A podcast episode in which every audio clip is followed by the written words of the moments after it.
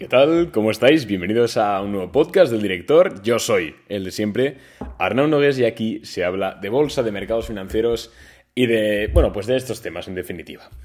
Em, el podcast de hoy lo publico un poquito más tarde porque son las 4 y 50 de, la, tarde. Eh, ya acabo de comer ahora, he tenido un día bastante, bastante ajetreado y mañana también me espera un día bastante, bastante ajetreado. Pero bueno, pues no quería dejaros sin podcast, ¿no? Y en este episodio vamos a hacer lo que ya parece tradición en este podcast y es hablar un poco de la situación actual. ¿Qué está ocurriendo en el mercado? ¿Por qué está tan difícil el mercado? Y creo que voy a titular a este episodio ¿Por qué 2020 está siendo un año tan difícil en bolsa? No sin antes decirte que me puedes seguir en Instagram, arroba arnau barra baja puedes hacerlo pues en Instagram o en el link que tienes el enlace en la cajita de más información del podcast tienes el enlace directo para ir a mi, a mi Instagram y también puedes hacerlo en Twitter, ¿vale? En Twitter sé que es cierto que es cierto que, perdón, eh, como iba diciendo, eh, subo un poco cosas más off topic, no tanto sobre bolsa, pero bueno, obviamente también comentamos un poco el cotarro. Y bien, ¿qué está ocurriendo en el mercado? Ahora mismo es día 1 de marzo, así que acabamos de comenzar el tercer mes del año. ¿Cómo pasa el tiempo, señores? Y ahora mismo está el SP500 cayendo un 0,7%, el Dow Jones un 1,2% y el Nasdaq un 0,5%. Es un día bastante bajista, más decliners que advancers. Y pues nuestra cartera, en nuestro caso de Boring Capital, pues está también bastante, bastante teñida de rojo. Ayer ampliamos Delta Airlines, si no descarto ampliar un poquito hoy también, quizás un 5% adicional de la posición. Eh, me parece bien. Sea Limited, eh, he comprado antes para day trading, la, event me ha sacado un stop con un 1% de, plusvalía. Eh, ha presentado resultados hoy Sea Limited, me han gustado bastante, tengo que leérmelos todavía, así que me los pondré esta noche en modo podcast a ver, a ver qué presentan, pero bueno, a priori me han gustado. Y bueno, el tema está complicado, hay sectores complicados, ¿vale? Pero bueno, en verde está Baba, Apple, Google y Amazon. Bien, ¿Por qué es tan difícil 2020? ¿Qué está pasando ahora mismo en el mercado? Ahora mismo en el mercado ni COVID ni hostias. Lo principal que está azotando el mercado actualmente es el tema de la guerra o la invasión, hay gente que la llama de una forma o de otra, em, de Rusia a Ucrania. Y claro, esto no es solo que sea un conflicto local, que ya es suficientemente peligroso, condenable y triste que haya un conflicto de este, de este tipo en Europa, obviamente en cualquier otro sitio también, pero en Europa más, ¿no? Que se supone que somos el, continente más, eh, más desarrollado, no, ni de lejos, pero sí que es verdad que pues el primer mundo que le llaman, ¿no? Pues es, bueno, bastante chocante. No solo es eso, sino que parece ser que los, ni la diplomacia rusa, ni la ucraniana, bueno, la ucraniana tampoco tiene mucho que ver, pero ni la americana ni la europea se ponen de acuerdo para cesar un conflicto armado en Europa, que parece que tengamos cinco años, de verdad.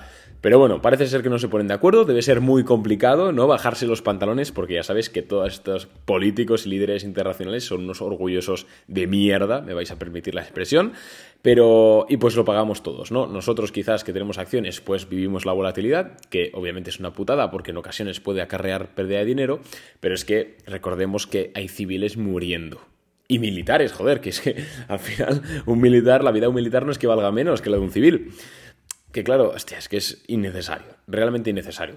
Pues no solo esto, sino que además parece ser que tienen visión estratégica nula y, y de hecho los mercados caen hoy principalmente porque se rumorea que la Unión Europea va a aceptar a Ucrania dentro de ella. Y diréis, ¿por qué es malo esto, Arnau? Si la Unión Europea al final solo es libertad de, movimiento y libertad económica, etcétera, de comercio, perdón. Bueno, pues principalmente porque la principal exigencia de Rusia desde antes que, empezase el, conflicto es que se declarase a Ucrania como un Estado neutro, como puede serlo, por ejemplo, Suiza. Que sí, que se puedan tener lazos comerciales con la Unión Europea, con quien sea, pero que sea un Estado a nivel de intereses, digamos, neutro. ¿Qué ocurre?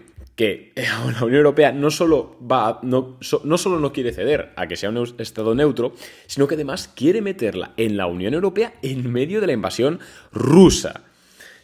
Yo es que no sé qué tienen en la cabeza este, estas personas, Ursula von der Leyen y, compañía, pero, pero bueno, ellos sabrán han sacado esta noticia, todavía no está confirmado, ¿eh? pero sí que es verdad que hay rumores bastante fuertes. Acaba de terminar hace un rato una, una conferencia europea del Parlamento Europeo eh, está presentada formalmente la solicitud de entrada de Ucrania y me parece un error. Un error porque además está por el otro lado Putin, que está un poco, un poco bastante desequilibrado de la cabeza, parece ser que ha perdido todo seno de conocimiento, amenazando con guerra nuclear, con armas nucleares, poniendo a punto eh, artillería nuclear táctica, que dices, cojones está pasando, señores? Si hace dos meses eh, nuestro mayor problema era Omicron y ahora nos están diciendo que va a haber o están preparándose para una guerra nuclear. Es que es, es acojonante. No creo que ocurra, pero yo es que ya no sé ni qué creerme, porque últimamente la verdad es que me está entrando hasta el miedo, porque hace un mes ninguno pagaría ni un duro porque hubiese una guerra en Europa. Y fíjate cómo estamos. Esperemos que no llegue a nada, pero vamos, si llega un conflicto nuclear, creo que el peor de nuestros problemas será la bolsa, porque vamos a tener todos que vivir, bueno, vivir 45 minutos. Luego ya, pues, eh, espero que el reino de los cielos, espero que en el reino de los cielos, como decía mi abuelo, eh, no haya políticos incompetentes. Pero bueno, al final, al final este es el principal catalizador de estas caídas en bolsa. Obviamente también está por detrás el tema de la Fed, que ahora parece ser que eh, solo van a subir un 0,25 y antes se descontaba un 0,50, pero a la vez el mercado también cree que van a seguir subiendo 0,50. La verdad es que la situación monetaria es bastante preocupante. Eh, hay un montón de cosas, luego está el COVID, que sí, últimamente parece que no existe el COVID, pero tranquilos que volverá, eso desde luego. La verdad es que hay un montón de, noticias, pero el principal problema de 2020, 2022, perdón, a nivel de, bolsa, de operar en los mercados, tanto a largo como a medio como a, swing trading, es la volatilidad, la incertidumbre. Yo llevo muchos años en esto. Y es cierto que he vivido muchos eventos clave. He vivido el 2018 con toda esa caída agresiva que hubo en los mercados, he vivido, pues, eh, bueno, la, guerra comercial con China, que, ojo, que eso también fue 2018-2019, también hubo caídas majas ahí. Eh, he vivido, obviamente, el COVID. Yo me recuerdo el día que se desplomaron los índices y los mercados porque eh, cerraban fronteras, creo que era Italia, creo que cerraba, ¿no? Y ¡boom! Se desplomaron todas las bolsas. Yo recuerdo también, pues, a ver, ahora no, no te sé decir, pero bueno, obviamente la quiebra de Bergrande hace nada. Eh, bueno, un montón de escenarios a nivel económico que obviamente tuvieron su repercusión en bolsa. Eh, bueno, también en 2016, no sé si recordáis, las acusaciones de fraude a Apple, por ejemplo, también una guerra, cuando, cuando Donald Trump ganó, le declaró la guerra, entre comillas, a, los chinos, no, antes de la guerra comercial fuerte, em, cayendo empresas relacionadas muchísimo. Bueno, lo que, lo que, os quiero decir es que yo llevo muchos años ya en, llevo muchos años ya en esto y siempre se viven pues eventos clave que tumban los mercados, hacen tambalearse o, o provocan rotaciones. ¿Cuál es la diferencia? Y por qué 2022 está siendo distinto y más difícil. Y no es otra, que es que en 2022 no es que haya algo que cambie las dinámicas del juego y sí, puede haber una caída, puede haber una corrección, puede haber un crash, pero luego el sector rota y ya está. No, es que en 2022 solo, solo, solo hay noticias, no hay eventos. Por ejemplo, con los tipos de interés, que sí, vamos a subir los tipos de interés, vamos a reducir balance, bien. Dime cifras, Powell, ¿cuánto vas a subir los tipos? ¿Hasta qué año? ¿Cuántas veces? Pues no lo han dicho. Tienen que decirlo mañana o pasado mañana. Todavía dicen que van a hacer cosas, pero no las dicen. Entonces lo que ocurre es que dejan a la imaginación de los inversores imaginarse qué va a ocurrir. ¿En qué se traslada esto? En que el mercado se vuelve todavía más emocional. Cada noticia, cada suceso, etcétera, se convierte, eh, se multiplica crece, entonces, claro, el mercado varía más. Si una semana, por lo que sea, el mercado le da por considerar que van a subir los tipos menos de, los, de lo que pensaban la semana anterior, el mercado, ¡fum! Alcista, eh, liquida cortos, bueno, súper bien, en, teoría, ¿no? A la semana siguiente, ¿qué ocurre? Oh, no, fijaos, el IPC no sé qué país o el IPC a precios de consumidor, madre mía, no sé qué, ¡boom! Se considera una subida más alta, caída en picado. Con lo, de Rusia, igual, va a haber invasión, no sé qué, toda caída, boom. ¿Hay invasión? Venga, estaba descontado, rebote. ¿Qué ocurre? Oh, guerra nuclear, no sé qué, tal, caída. Oh, no, al final no, rebote. Al final, lo que está pasando es que en 2022, sí, obviamente hay eventos importantes, em, eventos pues que cisnes negros, como Ucrania, etc. Pero el principal problema de 2022 es que no hay certidumbre de nada, de nada. Fijaos, ¿cuál es el problema? Del tema de Rusia a Ucrania ahora? Pues que no sabemos qué va a ocurrir. Y es que no es que lo sepamos porque nunca se sabe en un conflicto armado qué va a ocurrir, sino que parece ser que un día los líderes, te levantas por la mañana, abres Twitter y parece ser que, ah, le ha dado a los líderes por ser diplomáticos, van a quedar, no sé qué, se van a reunir no sé dónde. Los mercados para arriba. Genial. Al día siguiente, que no, que hemos dicho que esto ya no, por lo que sea, no sé qué, va, mi vuelan una plaza central en una ciudad. Los mercados para abajo. Con, el tipo, con los tipos de interés, igual. Ahora se está descontando una subida solo del 0,25. ¿Qué ocurrirá cuando Powell diga que es del 0,5? Los mercados para abajo. ¿O qué ocurrirá si dice que es del 0,25? Para arriba. Y luego para abajo de nuevo. Fijaros, en las correcciones anteriores de otros años, por ejemplo, em, pues cuando el 2018, por ejemplo, subida de tipos de interés, ¿qué ocurre? Pues que la renta variable baja para abajo, la renta fija sube y, sobre todo, pues acciones relacionadas que se benefician de una subida de tipos, como los bancos, el sector financiero, em, se ven para arriba. ¿Qué ocurrió en 2022? Como no hay certidumbre de nada, como los políticos, los de la Reserva Federal, escurren el bulto, lo que ocurre es que sí, eh, las empresas financieras, las financial, los bancos, etcétera, tiraron para arriba muy bien y ahora resulta que como se está descontando menos y como no confirma nada a nadie, pues para abajo. Fijaos cómo está Goldman Sachs, Morgan Stanley, JP Morgan, el XLE, no, el XLE es energía, el XFE. Al final, el problema que tiene este año es la incertidumbre. Y nunca había visto tanta volatilidad diaria. Y esto os lo digo de verdad, llevo ya muchos años en esto, pero nunca había visto tanta volatilidad diaria. Em, intentamos un swing ayer. Eh, AIG, una aseguradora, muy buenos números, buenos crecimientos, un buen sector, una empresa muy importante, muy grande, figura técnica muy clara, buenos volúmenes, etc. Em, llega hoy, parece ser que Ucrania va a haber una guerra nuclear con Rusia. Venga, para abajo, salta el stop.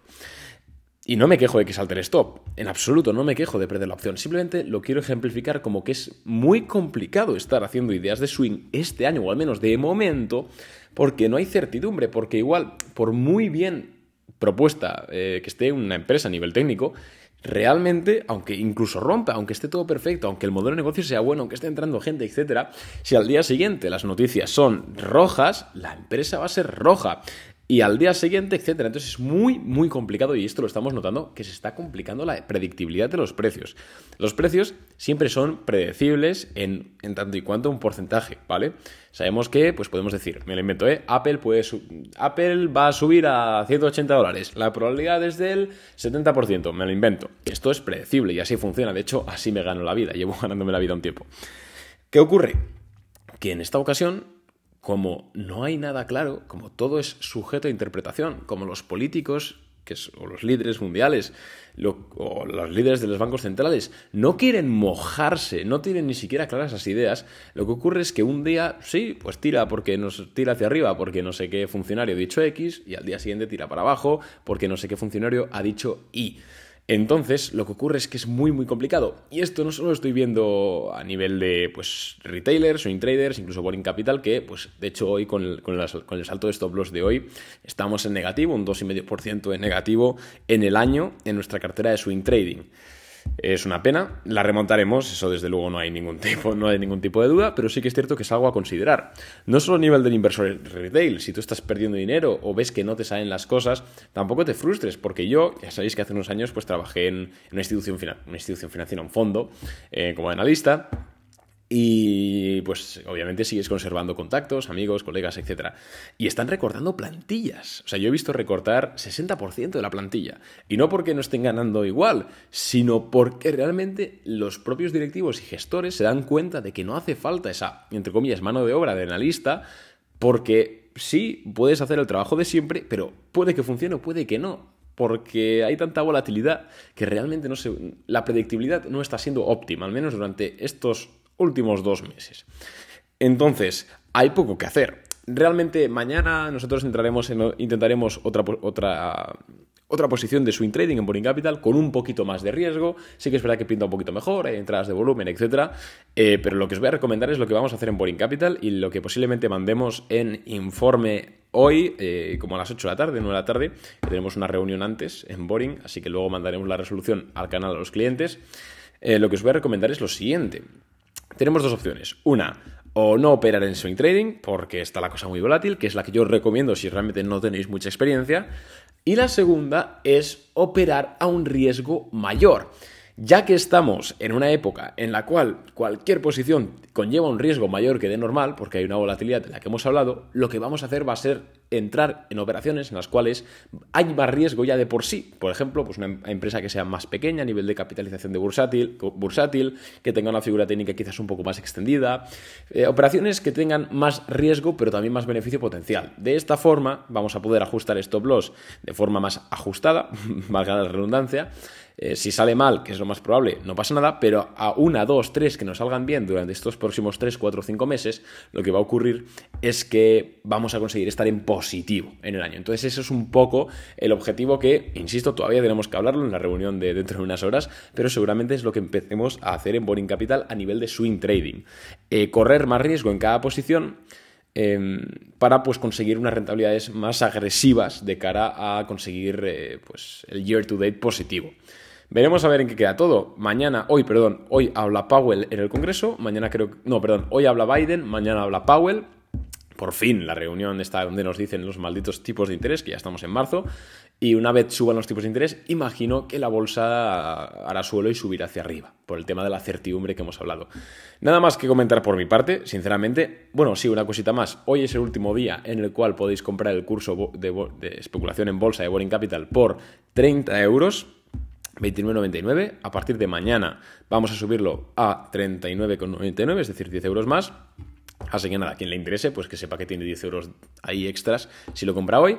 Un abrazo y nos vemos en el siguiente podcast. Chao.